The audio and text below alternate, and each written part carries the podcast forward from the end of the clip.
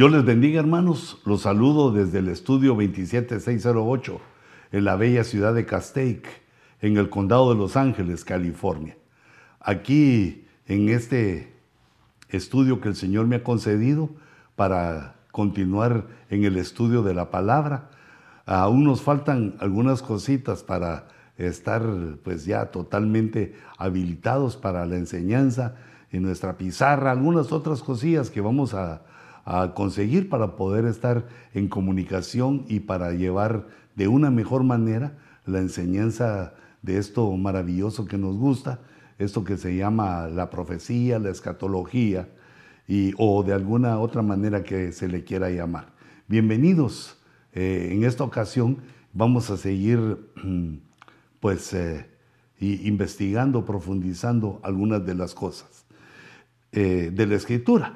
Eh, algo que ha traído mi atención, pues ya, ya llevo varios meses, creo que vamos terminando para entrar a, otras, a otros temas que tenemos eh, pendientes y que queremos eh, pues enseñar y actualizar.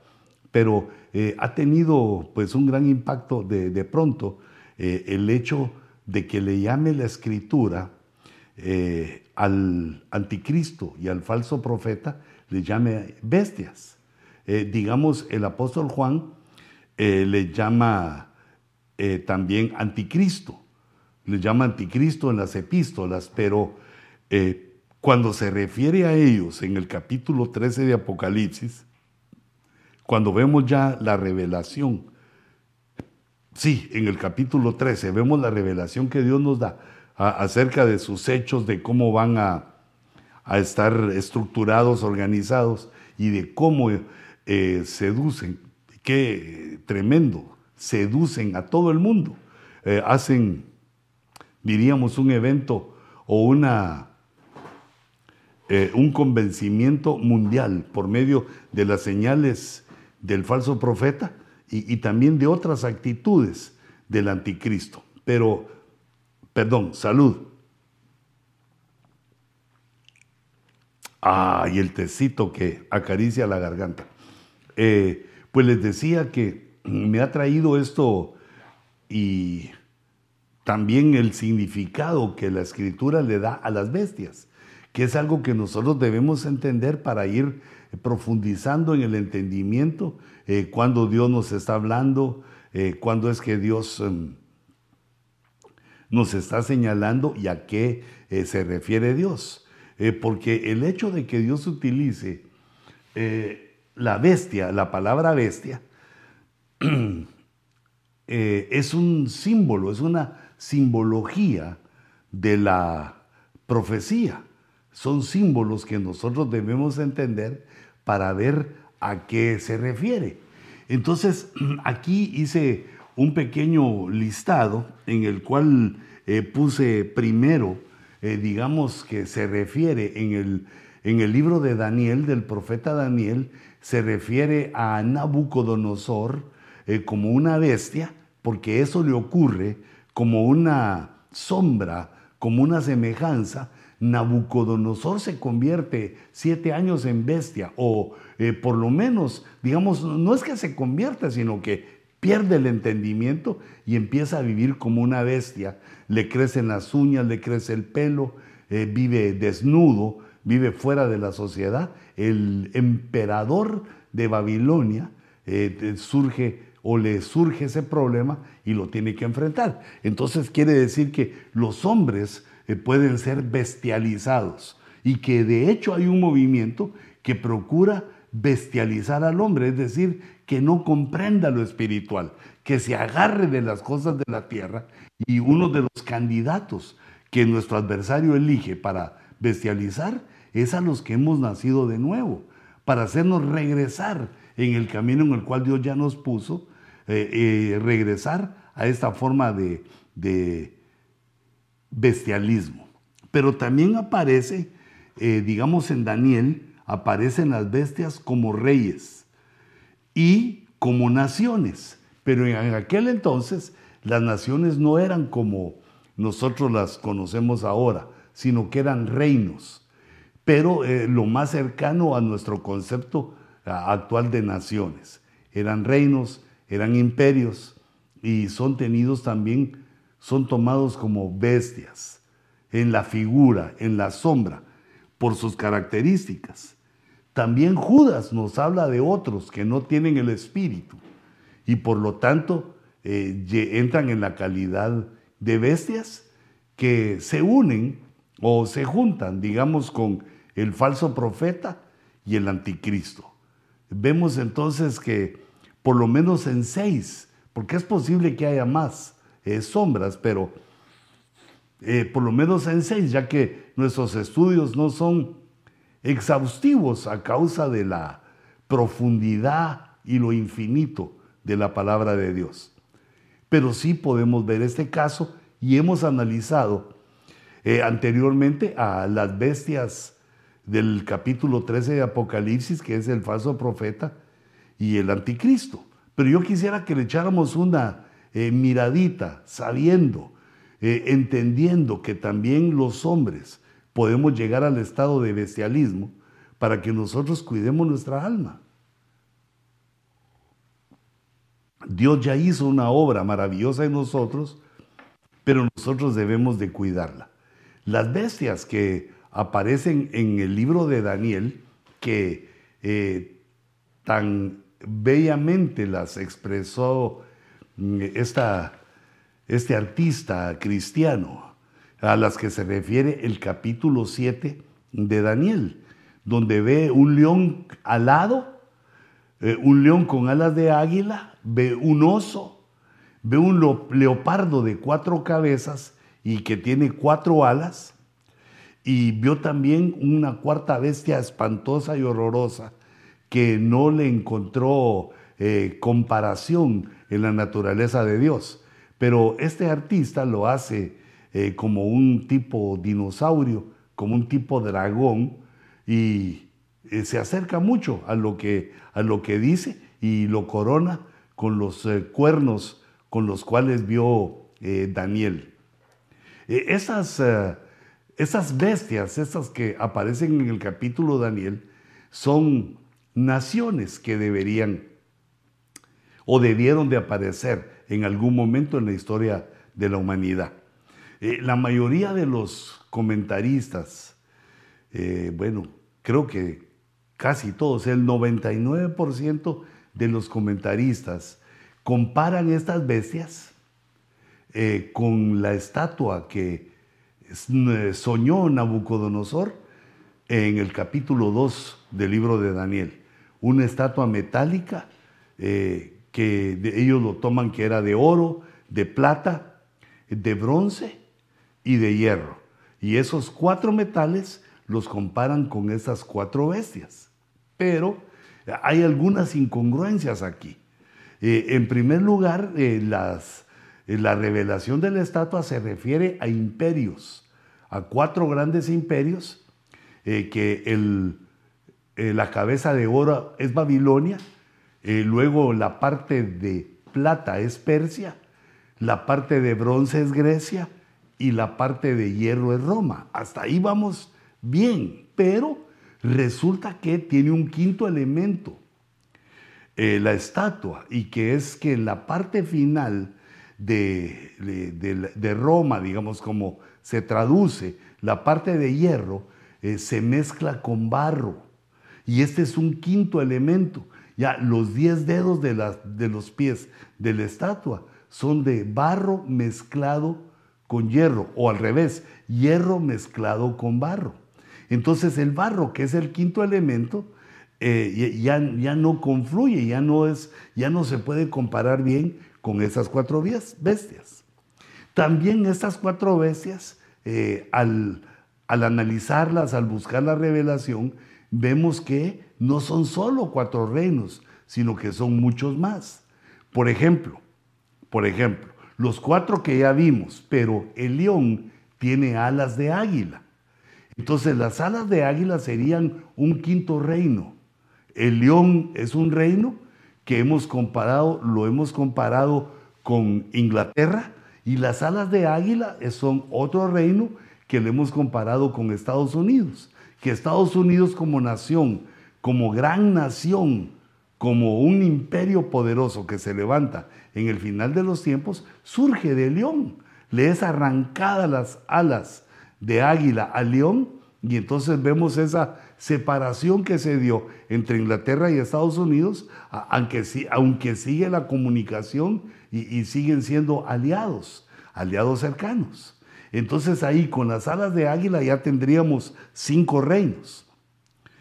Eh, al oso no hay que agregarle nada porque este oso sí es un oso y nosotros lo tipificamos a Rusia porque ellos mismos se representan como el oso, como un oso, como que su mascota, como que el animal que lo representa. Ahora tenemos otro problema con el leopardo, que lo hemos considerado figura de Alemania, a menos que tengas otra teoría mejor y que nos la hagas llegar por medio de eh, eh, la dirección de email que te vamos a poner ahí abajo, que te la estamos poniendo ya, tal vez yo ni la miro, estamos poniendo eh, mi correo electrónico para que ahí me envíes tus dudas. Si me tarda un poquito, teneme paciencia, porque, eh, bueno, procuro contestarla cuando predico y, o contestarla directamente, pero eh, la cosa es que me pases tus dudas para que yo pueda, pues, procurar contestártela, procurar enseñarte cuál es la respuesta. Pero el problema con el leopardo es que tiene cuatro cabezas. Entonces, un leopardo normal, si vemos queremos comparar a Alemania, sería el leopardo con una cabeza. Pero esas otras tres cabezas bien podrían ser naciones satélites que están eh, o que dependen de Alemania, porque Alemania es uno de los países más poderosos del mundo. Entonces eh, serían estas otras tres naciones, estas tres cabezas, llegaríamos a siete naciones. Bueno, llevábamos cuatro, más las alas de águila, cinco, más estas tres, ocho naciones. Y vemos también que tiene cuatro alas. Si cada ave, cada pájaro que conocemos tiene solamente dos alas y los leopardos no tienen alas, esas podrían ser otras dos naciones con las cuales llegaríamos a diez naciones. Como eh, hice mis cuentas y te lo puse ahí en, el, en la gráfica, que al sumar eh, esas posibilidades, o no sé si le agregas tú más, pero darían 10 naciones. Luego en el capítulo 8 aparecen otras dos bestias. Aparece un macho cabrío que tiene solo un cuerno, que hemos eh, comparado esa bestia con el movimiento islámico del mundo, que es un movimiento oriental grande, poderoso, en el cual participan por lo menos 52 naciones. Si es que eh, me recuerdo bien, pero son más de 50 las naciones que profesan eh, esa religión y que por medio de la religión eh, están unificados, están unidos. Y lo vemos o, está, digamos, visualizado como una bestia que es el macho cabrío. Ese sería la bestia número 11. Y además está un cordero, pero no, ya, ya no es cordero, sino que es un cordero maduro, una oveja madura que eh, nosotros lo hemos eh, tomado ya que tiene dos cuernos y por ser esta, este animal, esta bestia, un animal de sacrificio, lo hemos tomado como eh, las religiones u otras religiones, por decirlo así. Un cuerno representaría eh, el judaísmo y el otro cuerno representaría el cristianismo. No como nosotros lo vemos, no como eh, los eh, nacidos de nuevo lo ven, porque los nacidos de nuevo ya no tenemos religión, sino que nosotros lo que tenemos es una experiencia con Cristo, la llenura del Espíritu Santo y que vamos en pos de la palabra y de ajustar cada día nuestra vida al consejo de la palabra y a la palabra de sabiduría que nos da la Escritura, buscando la santidad, la paz, todas las virtudes maravillosas que Dios eh, nos ofrece en su llenura del Espíritu. Entonces, eh, ese cristianismo como religión es uno de los cuernos, el cuerno más largo, y el judaísmo, que es la religión que ha subsistido, a pesar de que por 1800 y tantos años eh, Israel no ha tenido un lugar como nación, sino hasta recientemente en 1948. Del año 70 de nuestra era hasta 1948, todos esos años, Israel no tuvo nación, no tuvo patria, pero donde estuvieran, ahí conservaron sus creencias, conservaron a, sus eh, rabinos y a su religión, y hoy está tipificando eh, a uno de esos. Entonces, en, los, las bestias del capítulo eh, de 9, 8, perdón, 8, en esas bestias vemos tres naciones, pero son naciones espirituales. El Islam, el judaísmo y el cristianismo. Son tres religiones que no son naciones como las diez anteriores de las bestias del capítulo 7, porque esas son bestias eh, políticas, económicas, militares, pero estas otras tres del capítulo 8 eh, son de un tipo, eh, digamos, espiritual, religioso, influidos por la fe. Y entonces llegamos a 13 naciones que yo quisiera volvértelas a representar como lo he hecho ya alguna vez en el mapa mundi, eh, cómo esas naciones eh, que quizá no terminé de explicar que no se pueden comparar con la estatua, porque al final de cuentas son 13 las naciones que aparecen en esos dos capítulos y en la estatua aparecen apenas cinco elementos. No son comparables. La estatua que soñó Nabucodonosor y que le fue revelada a Daniel habla de los imperios mundiales antes de la venida de Jesús, que son destruidas por una piedra no cortada de mano a la venida de Jesús. Ahora, estas bestias del capítulo 7 y 8 nos habla de los poderes mundiales que se van a movilizar en el final de los tiempos. Así le insiste eh, Dios por medio del ángel, por medio de la palabra, le insiste muchas veces a Daniel que esta palabra es para el tiempo del fin. Esta palabra es para el fin, para el fin, tiempos finales, final de los tiempos. Ponga atención, Daniel, mira bien, Daniel, que esto es para el fin, para que no nos confundamos con las aplicaciones o la revelación eh, que Dios dio también en el cumplimiento de esa profecía a, a mediano plazo. Pero la consistencia y la insistencia de Dios en decirle a Daniel que él debía ver esto a largo plazo, para el tiempo del fin. Esto es para muchos días aún en el futuro. Y entonces vemos en el mapa, si los, eh, los apoyamos en esa eh, nos apoyamos del mapa, en esa pequeña isla de Inglaterra eh, es donde está el león, el poderoso león inglés que en un tiempo tuvo eh, un vasto imperio donde se decía que nunca el sol se ponía. Luego en América surge el águila, las alas de águila, y lo ubicamos ahí.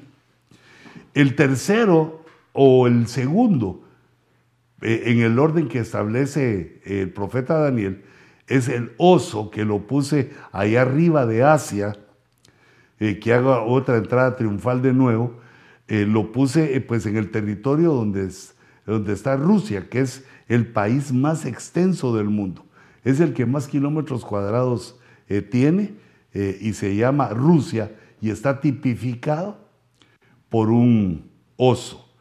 Y el leopardo eh, lo puse con la bandera de Alemania, pues eh, en Europa, en Europa continental, eh, ahí lo puse, solo que la figura abarca gran parte del mapa, pero así podemos tomar esos cinco, esos cuatro, esas cuatro bestias. Ahora, esa bestia terrible que parece un dragón, ya que la China tiene como representativo al dragón, eh, la mascota o el animal que representa a los chinos es un dragón, eh, por eso eh, la cuarta bestia, en el orden que aparece en Daniel, la pongo, la, la exhibo en el mapa como que fuera China. y tenemos esos grandes poderes mundiales que vemos cómo están afectando, digamos, hoy, en nuestro tiempo, 2022, están afectando la estabilidad de todo el mundo y, todos estos, eh, esos países que aparecen allá están eh, ligados a esa situación, a esa crisis mundial que está siendo, eh, digamos, la estamos viviendo a consecuencia de que China desea a Taiwán, desea la isla de Taiwán de regreso hacia ellos y porque les queda ahí, es obvio que es parte del territorio chino, pero con eso ellos quieren otras cosas como el mar de China, e, ellos quieren todo para ellos porque son un gran país, son una gran nación extensa y están tipificados en el dragón. Y también Rusia, por su parte, está eh, en problemas con esas otras naciones porque quiere eh, Crimea para sí. No permiten, no van a permitir que Crimea eh, sea parte de la OTAN y en esa situación de guerra, en esos rumores de guerras, guerras y rumores de guerras, vivimos nosotros actualmente como nación. Un enfrentamiento eh, oriental, del oriente, con el occidente.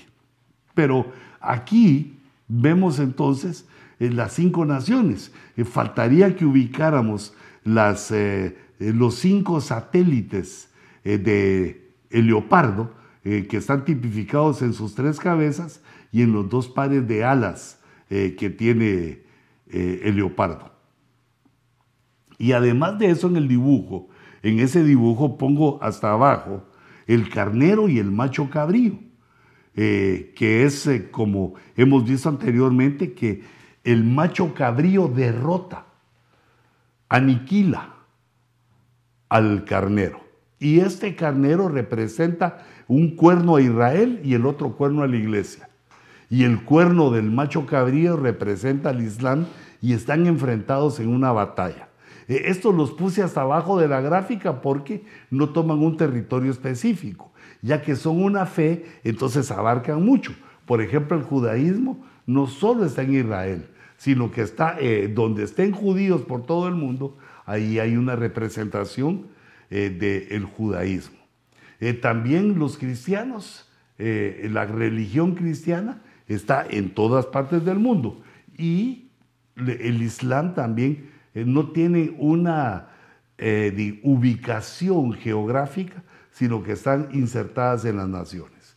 Y entonces ahí tenemos un panorama, en ese mapa mundi, tenemos un panorama de las naciones eh, que se enfrentan religiosamente en el monoteísmo, que se enfrentan por imponer la fe a, los otros en todo el mundo, y tenemos a las naciones que buscan el poder económico, militar, eh, político, social, el gobernar al mundo, eh, es el deseo de todas las naciones, de todas este, estas 13 naciones que surgen.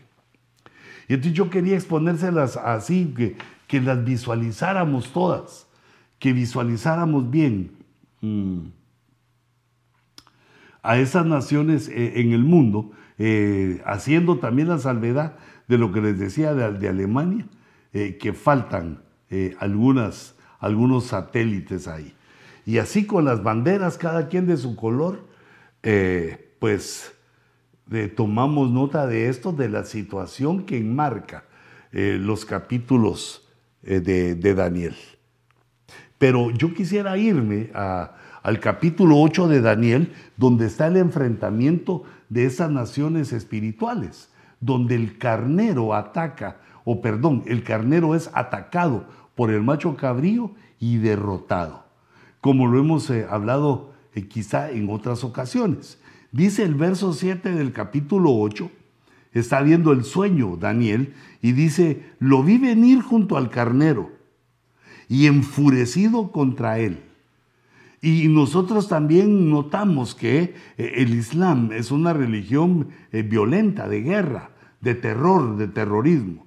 Y eso lo vemos subrayado aquí en que ese macho cabrío está junto al carnero, pero está enfurecido, está lleno de furia. Al carnero no se le ve así. Dice, hirió al carnero y le rompió los dos cuernos. Es decir, que el Islam se pelea contra el cristianismo, eh, contra el judaísmo y los derrota. Le rompió los dos cuernos. No soportó el carnero y el carnero ya no tenía fuerza, dice. No tenía fuerza para mantenerse en pie delante del macho cabrío. Le arrojó en tierra y lo pisoteó. Y no hubo nadie que librara al carnero de su poder. Es decir, que es un hecho eh, que va a ocurrir y que nosotros lo debemos entender para que no sea defraudada nuestra alma cuando veamos estos, eh, estos eventos, porque en este momento el Islam no puede hacer eso. El Islam no puede derrotar ni a los cristianos ni tampoco al judaísmo. Estamos eh, firmemente parados como, como religión en todo el mundo, pero eso lo está profetizando, eso es algo que va a suceder. Así lo vio Daniel, que el macho cabrío derrotaba, lo echaba en tierra, quiere decir que lo llevaba a lo terrenal, lo bajaba de lo espiritual, lo bajaba de las ah, alturas espirituales y lo echaba a tierra. Pensamientos de tierra, sentimientos de tierra, todo pegado a la tierra. Y allí después lo pisoteó, lo derrotó. Eso quiere decir, tomó autoridad sobre el carnero, lo derrotó.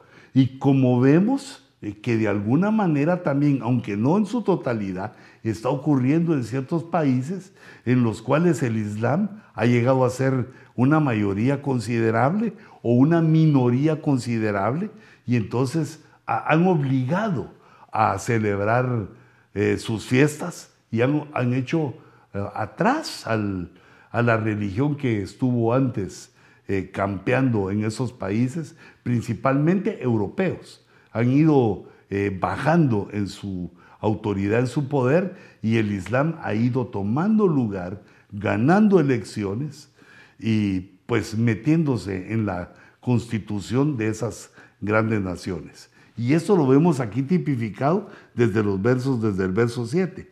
Cómo es derrotado eh, este adversario. Cómo queda el carnero. Pues, y aquí vemos eh, el carnero derrotado, lo vemos ahí tirado en el suelo, y el macho cabrío, pues eh, en una actitud victoriosa para, para pisotearlo. Pero cuando vemos en esa parte que dice que no hubo nadie, podemos ubicarnos, que ayudara, podemos ubicarnos que esto ocurre en la tribulación, donde el pueblo de los santos es derrotado. Es algo para eh, la tribulación, pero lo debemos de ir considerando y tomando nota. El verso 8, porque es lo que nos expresa la profecía, dice, el macho cabrío se engrandeció sobremanera, derrotó a sus oponentes, se engrandeció. Pero en cuanto llegó a ser poderoso, el gran cuerno se le rompió. E, Esto no fue roto en la batalla, no fue roto por mano, humana, sino que Dios lo rompe. Quiere decir, se rompe la unidad del Islam y en su lugar, dice, en su lugar le salieron cuatro cuernos. E, el cuerno tipificaba la nación, tipifica esa bestia, eh, que llevaba los cuernos y los cuernos tipifican el poder, autoridad. Y vemos que aquí se le rompe el poder del, del Islam, del cuerno, del macho cabrío, pero surgen cuatro. En su lugar le salieron cuatro cuernos, prominentes, destacados, hacia los cuatro vientos del cielo. Y de uno de ellos salió un cuerno pequeño que creció mucho hacia el sur, hacia el oriente y hacia la tierra hermosa. En toda esta serie de profecías, cuando se refiere al cuerno pequeño, se está refiriendo al anticristo. Es un cuerno que es eh, pequeño, pero tiene ojos y una gran boca que habla cosas tremendas, que habla eh, cosas eh, grandes, maravillosas, pero también habla blasfemias. Eh, por su boca. Eh, por eso lo ubicamos como el anticristo. Quiere decir que se rompe el Islam, esto va a ocurrir rápidamente. Se rompe la unidad islámica, pues estoy interpretando eh, este, esta porción de la escritura en el capítulo 8. Entonces se vuelven cuatro cuernos, pero aquí nos da una información poderosa eh, el, verso 8, que los cuatro cuernos destacados o prominentes tienden hacia los cuatro vientos, hacia los cuatro vientos del cielo, tienden. Mm. Nosotros hemos venido estudiando los cuatro vientos. Eh, los cuatro vientos, eh, eh, dándole una repasadita a eso, prácticamente son un misterio. Los cuatro vientos aparecen con Zacarías como cuatro carrozas con caballos de colores semejantes a los jinetes de Apocalipsis, aparecen en el profeta Zacarías y les llaman los cuatro vientos. Son cuatro carrozas de caballos que se les llama cuatro vientos.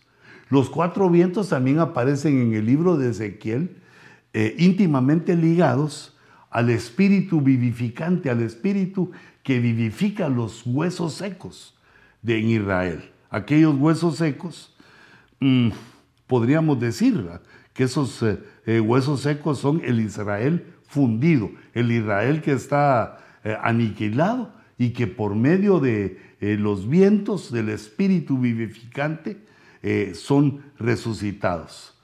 Y vemos otra tercera faceta de los cuatro vientos que en el libro de Daniel, en esos tres profetas, Zacarías, Ezequiel y Daniel, pero en Daniel esos cuatro vientos se mueven en el mar, en el agua, que tipifica la humanidad, se mueven en el mundo y de ahí surgen las bestias eh, anticristo y falso profeta.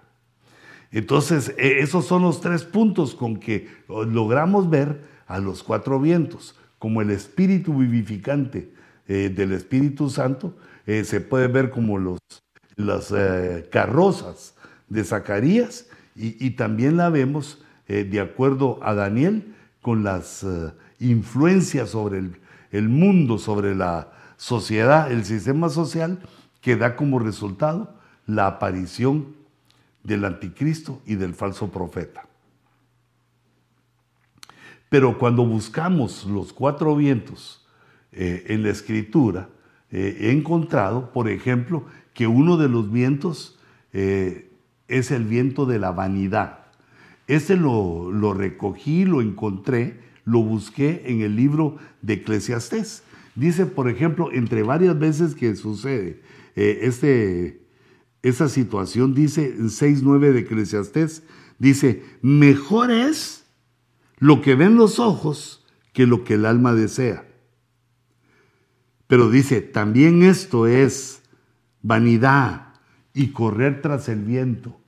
Vanidad y correr tras el viento Quiere decir que eh, hay un viento que es de vanidad, de lo vacío, de lo vacuo, de lo que no tiene futuro, de, lo que pronto no va a servir, la vanidad. Ese es uno de los eh, vientos y debe ser uno de los vientos a los que tienden estos cuatro cuernos, porque surgen estos, esos cuatro cuernos que tienden a los cuatro vientos. Pues el primer viento eh, que buscamos en la Biblia es el de la vanidad.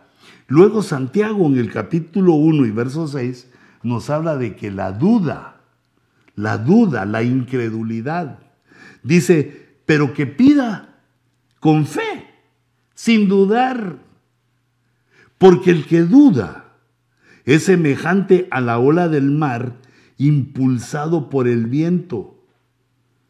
La ola del mar entonces sería el cristiano impulsado por el viento de la incredulidad, que va y se estrella contra la playa y ahí deja de ser.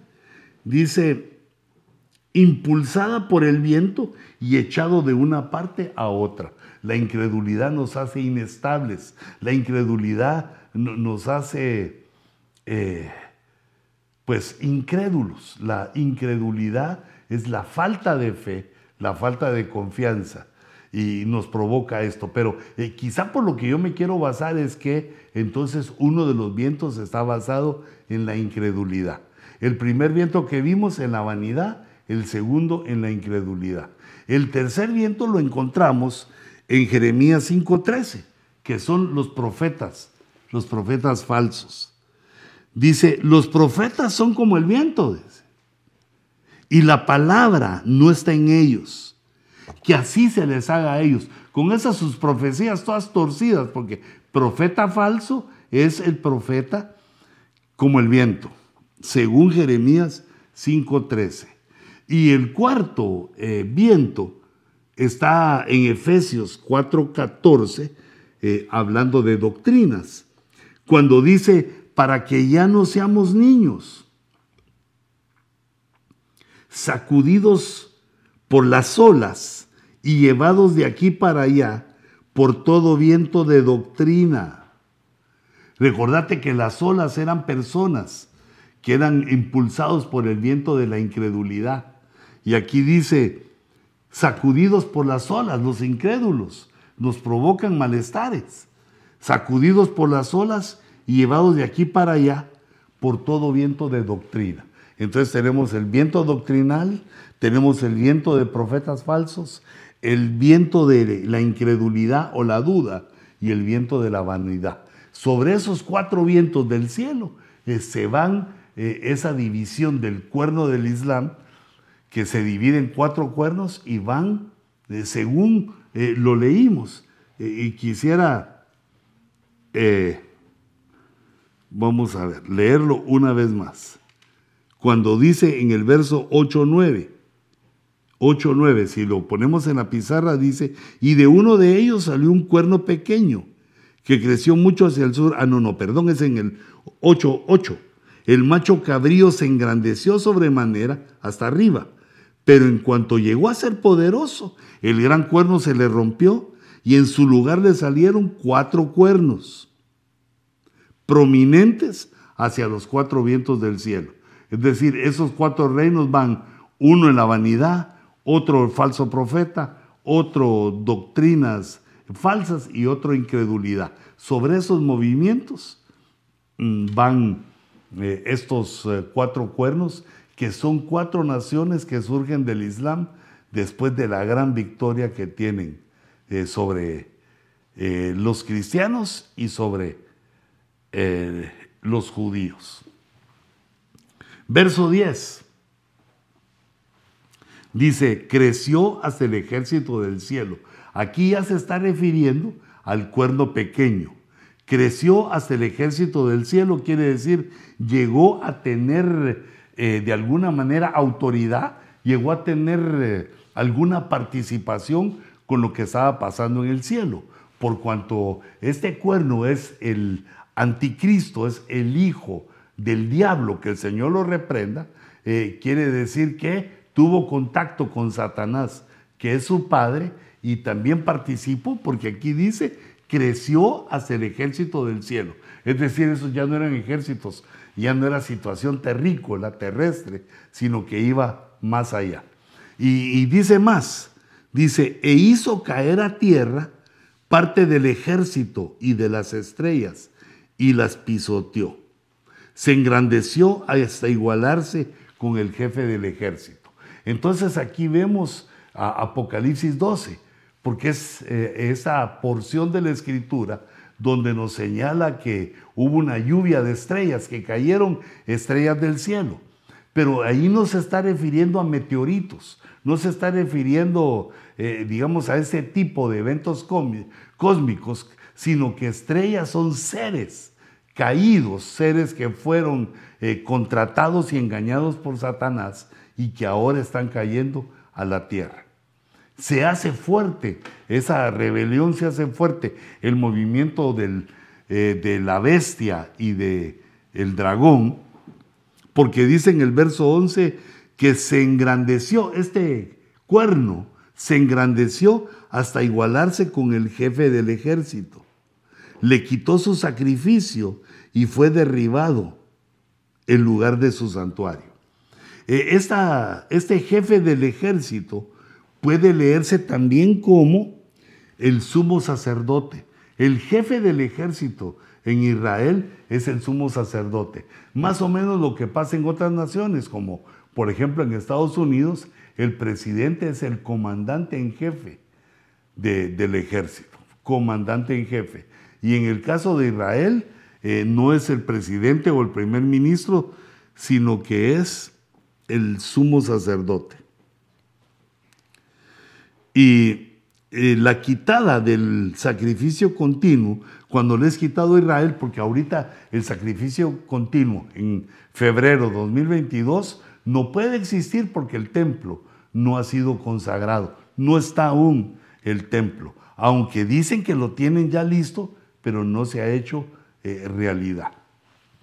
Entonces esto lo ubicamos nosotros ahí de acuerdo al, ahí a, a lo que le puse, a la nota que le puse, que cuando quita el sacrificio continuo es a la mitad de la tribulación, entre la tribulación y la gran tribulación. Sigue el verso 12, y el ejército será entregado al cuerno, el ejército judío, el ejército que dirige eh, el sumo sacerdote, va a ser entregado al cuerno, que es el anticristo junto con el sacrificio continuo. Fíjate, cuando lo quita es porque le es entregado al anticristo, junto con el sacrificio continuo a causa de la transgresión. Y esas tres cosas son las que hace este cuerno pequeño o anticristo. Anticristo o falso profeta en el Nuevo Testamento. Y en el Antiguo Testamento los profetas lo, lo hablan como un cuerno pequeño arrojará por tierra la verdad. Eso es lo primero, nos empieza a decir la Biblia, ¿qué va a ser este cuerno pequeño? Y vemos esa influencia sobre toda la tierra, por los medios sociales, por los medios de comunicación. Hay un poder que se moviliza, que está en contra de la verdad y, que le gusta la mentira o la falsedad. Eh, luego el 2 dice, y hará su voluntad. Es decir, Él va a mandar, Él va a dirigir todo. Y la tercera es que a pesar de esa rebelión, Él va a prosperar. Prosperará, hará su voluntad y va a cambiar la verdad. El cambio de la verdad tiene un impacto eh, eh, poderoso en la mente de los hombres porque le hace conocer mm, equivocadamente la situación que se está viviendo. Eh, luego dice, mm, Quiero ver cómo dice el siguiente versículo. Ah, es que por aquí puse que el cuerno era el anticristo. Ay, se me olvidó poner el orden aquí, mira, o no lo, no lo grabó. Entonces aquí está, en el verso 22, vemos el fin de la unidad, el cuerno roto. Y el cuerno roto y los cuatro cuernos que salieron en su lugar representan cuatro reinos que se levantan de su nación, pero no con su poder. Y al final de su reinado, cuando los transgresores se acaben, se levantará un rey insolente y hábil en intrigas. Su poder será grande, pero no por su propio poder. Aquí es donde la nota esa en azul que puse, no por su propio poder, porque Apocalipsis 13 nos alumbra que es eh, eh, el poder del dragón, que el dragón, el diablo, que el Señor lo reprenda, es el que le da el poder a este eh, poderoso rey. Y destruirá en forma extraordinaria. Esta destrucción, esta consumación, este, esta consumación, o bueno, este desastre que hace el cuerno pequeño, es un desastre que vemos que ocurre eh, con el socialismo. Cuando el socialismo toma una nación, eh, viene el empobrecimiento, eh, viene pues, una serie de eventos que lo vemos en otras naciones y también vemos su principio en Estados Unidos, ya que el Islam y el socialismo son los enemigos o los archienemigos, los que han jurado una enemistad con Occidente y con Estados Unidos. Entonces destruirá en forma eh, extraordinaria, quiere decir que empiezan a consumir los eh, ahorros de las naciones y viene una debacle, hambre, muerte, etc. Prosperará, hará su voluntad, destruirá a los poderosos y al pueblo santo. Eh, aquí sigue el relato de este evento eh, escatológico, sigue el relato y nos recuerda que vamos a perder esa batalla violenta contra el Islam. Y por su audacia, dice, hará que el engaño prospere por su influencia. Él se engrandecerá en su corazón y destruirá a muchos que están confiados. Aún se levantará contra el príncipe de los príncipes, se levanta también contra Cristo. Y, fíjate que derrota, dice, que derrota a los que están confiados, a los que ya confiaron que Él es quien no es, que cayeron en el engaño. Y entonces vemos que eh, esto va a ser destruido sin la influencia eh, del dragón, sin la influencia del anticristo, pero bajo la influencia de una cruel guerra última antes del inicio de, del milenio, que es la guerra de Armagedón, que es eh, la fuerza diabólica eh, sustentada por el anticristo y el falso profeta, enfrentándose a Dios, enfrentándose al jinete del, al quinto jinete del caballo blanco, que es Cristo, que viene a la tierra a tomar autoridad.